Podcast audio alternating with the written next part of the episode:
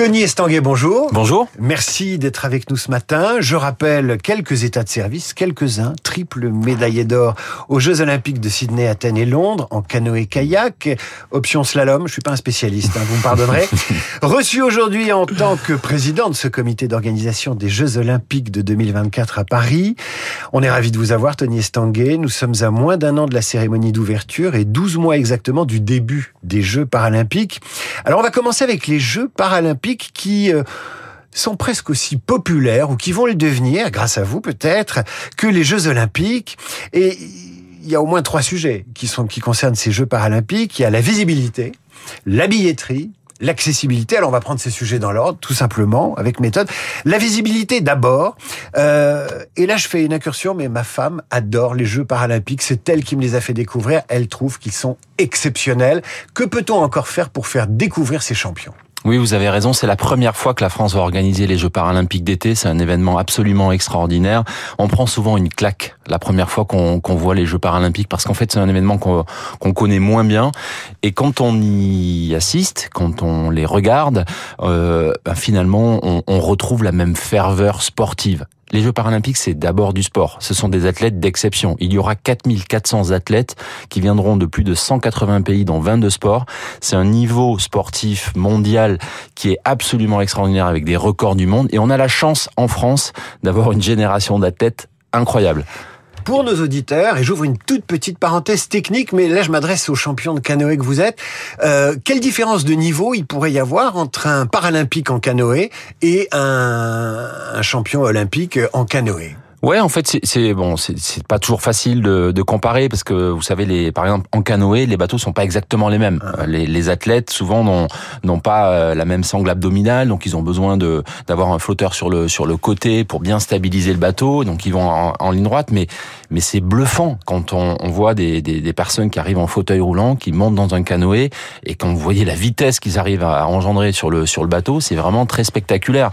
Et dans tous les sports, en fait, euh, c'est vraiment un niveau sportif, quand on va au, au paratir à l'arc et que vous voyez des athlètes qui tirent avec le pied et qui mettent des, des, des, des flèches exactement dans, dans, dans, le centre euh, de la cible, à chaque fois, euh, c'est bluffant. Donc c'est vrai que c'est un spectacle sportif euh, d'une rare intensité. Nous on appelle ça le match retour parce que dans le sport on aime bien cette notion de, de match où, où tout peut basculer. Et c'est ça en fait les Jeux paralympiques. On remet les compteurs à zéro et on retrouve ce suspense, cette émotion sportive, des athlètes en plus qui, qui sont vraiment incroyable parce que ce sont des ambassadeurs aussi en termes de de, de, de, de résilience, en termes euh, d'acceptation du, du regard de la diversité. Euh, je sais pas si vous avez vu, mais l'équipe de France de, de rugby fauteuil, bah c'est un sport où il y a vraiment du contact, de l'engagement, des, des athlètes avec des handicaps très différents dans le même collectif et ils font des choses incroyables. Tony Estanguet, euh, vous parliez de, euh, de, de, de, cet engouement hein, pour les Jeux paralympiques. Un bon indicateur, c'est les partenaires,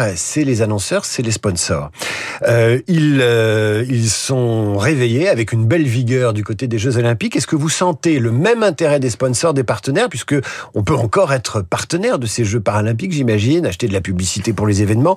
Est-ce que vous avez le sentiment que, voilà, euh, les Paralympiques vont bientôt faire jeu égal avec les Jeux? C'est ça la force aussi de, de ces grands événements sportifs, c'est qu'on donne des coups de projecteur, de la visibilité sur, bah, sur, sur des sports qui sont moins connus, sur les athlètes qui sont moins connus mais qui gagne à être connu. Encore une fois, un Alexis en quinquant en paratriathlon, il a gagné tous ses triathlons depuis qu'il a commencé sa carrière. Il est, il est champion paralympique, champion du monde cinq fois. Il gagne tout. Il a encore gagné là, le test event à, à, Paris il y, a, il y a dix jours.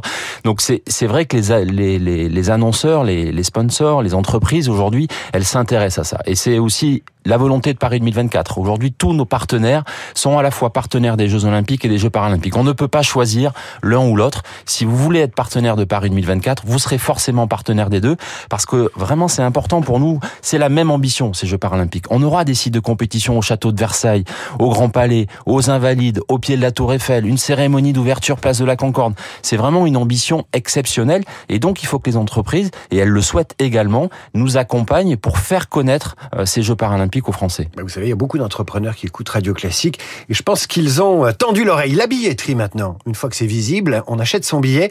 J'ai l'impression que sur la billetterie, vous avez euh, d'une certaine façon rattrapé euh, le flou, euh, les incertitudes qui pesaient sur les annonces de la billetterie Jeux Olympiques l'année dernière. C'est beaucoup plus simple, beaucoup plus clair. Je me trompe?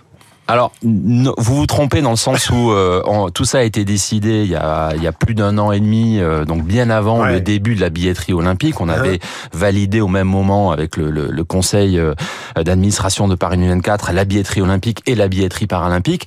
Et c'est vrai que parce que la billetterie paralympique, elle arrive dans un second temps, parce qu'il y a beaucoup euh, d'épreuves aussi. Hein. Il, y a, il, y a, 549 épreuves euh, sur les Jeux paralympiques en fonction des, des différents handicaps. On a simplifié euh, un maximum cette billetterie paralympique. Donc à partir du 9 octobre, vous pouvez acheter des billets pour faire partie de ce match retour. C'est la première fois, encore une fois, que la France va organiser ces Jeux paralympiques. Il y a des billets dans tous les sports à partir de 15 euros, 500 000 billets à 15 euros, la moitié des billets à 25 euros et moins, des passes familles où euh, si deux adultes achètent un billet, euh, ils ont des places à 10 euros pour les enfants. Euh, donc c'est vraiment très intéressant comme billetterie parce qu'effectivement c'est très simple. Premier arrivé, premier servi. À partir du 9 octobre sur ticket.paris2024.org, vous pouvez vraiment bah, quelque part découvrir ces Jeux paralympiques. Ça marche pour les JO 2024 comme pour les Paralympiques. C'est le même site internet. Exactement, c'est le même site internet. Euh, vous pouvez choisir parce qu'il reste aussi des quelques places sur les sur les Jeux olympiques euh, sur cette plateforme.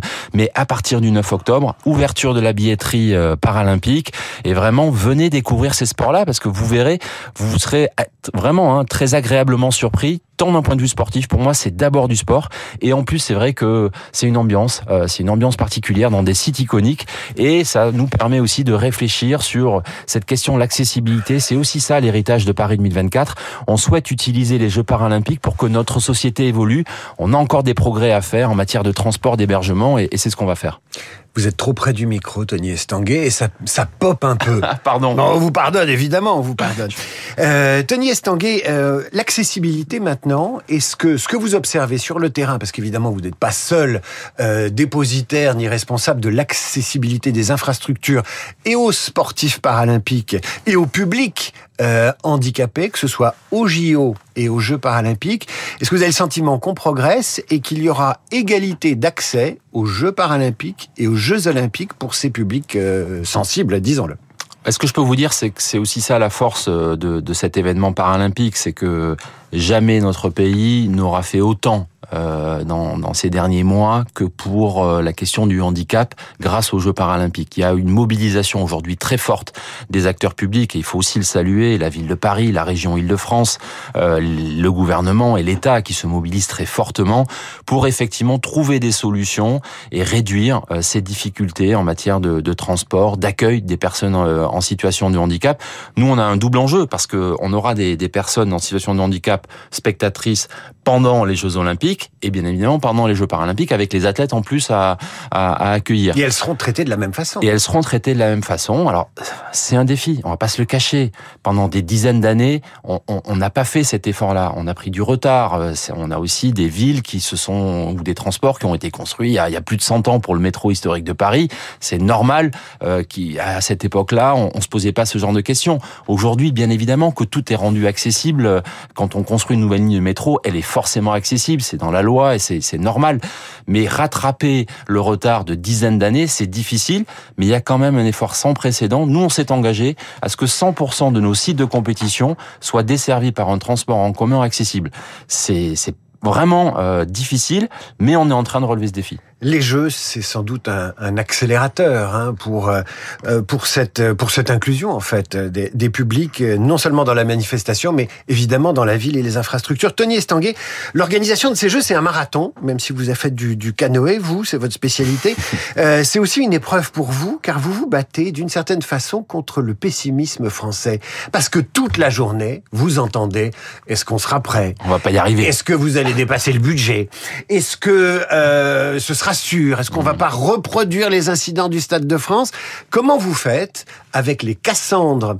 Qui sont dans leur rôle, et je mets les médias et je mets les journalistes, mais comment vous faites pour résister à ce pessimisme français qui est quand même une spécialité nationale? Je me bats comme en Lyon. Je me bats comme en Lyon parce que j'y crois. Je, ce, ce, projet, je l'ai rêvé depuis très longtemps.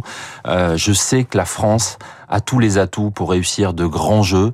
On est en train euh, de relever ce défi, d'organiser des jeux extrêmement spectaculaires. C'est la première fois que les cérémonies d'ouverture auront lieu dans la scène. On a fait preuve d'innovation pour que ces Jeux ne ressemblent pas aux dernières éditions des Jeux, en alliant d'un côté le côté magique, spectaculaire, et la France sait faire. On est organisateur de très grands événements. Quand on a organisé des coupes du monde, des championnats euh, euh, d'Europe ou du monde dans toutes les disciplines, euh, quand l'an dernier on a quand même eu un fiasco au Stade de France. Hein, ouais, c'était lors d'une rencontre de football très importante. Un événement qui a été organisé en trois mois, au dernier moment, qui était prévu en Russie, qui à cause de la guerre a dû être délocalisé au dernier moment. Donc ça, on peut pas comparer ce savoir-faire français avec chaque année un Tour de France qui cartonne, avec un Roland Garros. On sait faire de grands événements exceptionnels en France. Ces Jeux seront exceptionnels et en plus on y met la manière. On va réduire de moitié les émissions carbone. Jamais un événement sportif n'aura été aussi volontaire pour changer la donne de la manière avec laquelle on organise les Jeux. Et c'est une ambition très forte, c'est dans notre ADN, au-delà de tout ce qui est fait sur le handicap, par exemple, avec les Jeux paralympiques. Tony Estanguet, président du comité d'organisation des Jeux olympiques de Paris 2024 à 8h24 sur Radio Classique. Est-ce que la Coupe du Monde de rugby est un test? Est-ce que vous la suivez particulièrement euh, et professionnellement euh, comme, euh, oui, effectivement, comme un crash test? Alors d'abord, en tant que fan de sport, je la suis de très près parce que cette équipe, elle nous régale. Et je, voilà, j'espère qu'on est très nombreux euh, à, à, vouloir leur victoire parce que on a une génération euh, avec cette équipe de France de rugby qui est exceptionnelle et, vraiment, j'espère qu'ils vont aller au bout parce que c'est une équipe formidable. Bien sûr que nous, on observe comme tous les événements euh, sportifs qui ont lieu dans notre pays, mais aussi euh, à, l'international, pour regarder quelles sont les bonnes idées qui sont mises en place, quels sont les enseignements. Vous savez, nous, on est comme des sportifs de haut niveau. Hein. On se prépare. Il faut qu'on soit prêt le 26 juillet 2024. Et cette Coupe du Monde, elle est exceptionnelle. Et on travaille avec les acteurs Il y a un publics. sujet, pardon de vous couper, il y a un sujet qui vous empêche de dormir, puisque vous êtes dans euh, ce que vous suivez. Est-ce qu'il y a, mais très sincèrement, entre nous, est-ce que vous avez une angoisse, même si vous êtes aidé, entouré, qu'il y a plein de parties prenantes, vous êtes quand même le porte-parole de tout ça. Euh, est-ce qu'il y a des moments où vous, ah bah, vous dormez pas Il n'y a pas beaucoup de nuits où, euh, où j'ai pas, je me réveille pas euh, parce que parce qu'il y a tellement de sujets. Dernier sujet d'angoisse. Non, enfin le dernier sujet d'angoisse, c'est euh, c'est effectivement ce que vous disiez, c'est-à-dire que régulièrement on nous on, on, nous rattrape pour nous dire euh, on va pas y arriver. Et, et moi, c'est vrai que je, je mets cette ambition. Les angoissés qui vous angoissent. Mais c'est ça, c'est terrible, hein, mais euh, bien sûr que là, quand on organise des test events, on prend l'exemple de la scène euh, récemment, on savait euh, bien évidemment qu'on était à risque, on, on, a mis tout en place pour être prêt en 2024. On organise un premier test en 2023. Heureusement, on arrive à organiser des compétitions. Euh, les, les, deux premiers jours, ça se passe très bien. Les athlètes sont dithyrambiques. C'est le plus beau triathlon de l'histoire du triathlon. Et c'est incroyable pour Alexandre III, les Invalides, mmh. les Champs-Élysées. Ça va être magique ce décor pour le triathlon. Le lendemain, on a un problème de pollution. Bon, ben ça nous permet nous de de mobiliser tous les acteurs pour dire bah, qu'est-ce qui s'est passé? Bon bah il y a une vanne euh, qui s'est ouverte. Comment c'est possible? On va sécuriser tout ça. Et on progresse. Et c'est pour ça qu'on organise des compétitions tests mais forcément tout de suite c'est une catastrophe. On, va, on est des nuls on sait rien faire. Et ça c'est vrai que c'est désagréable parce que la France a tout pour réussir de grands jeux. Hier, le président de la République a annoncé en amont des Jeux Olympiques, donc début juillet, tout début juillet, un sommet du développement durable olympique. Est-ce que vous avez compris ce que c'était?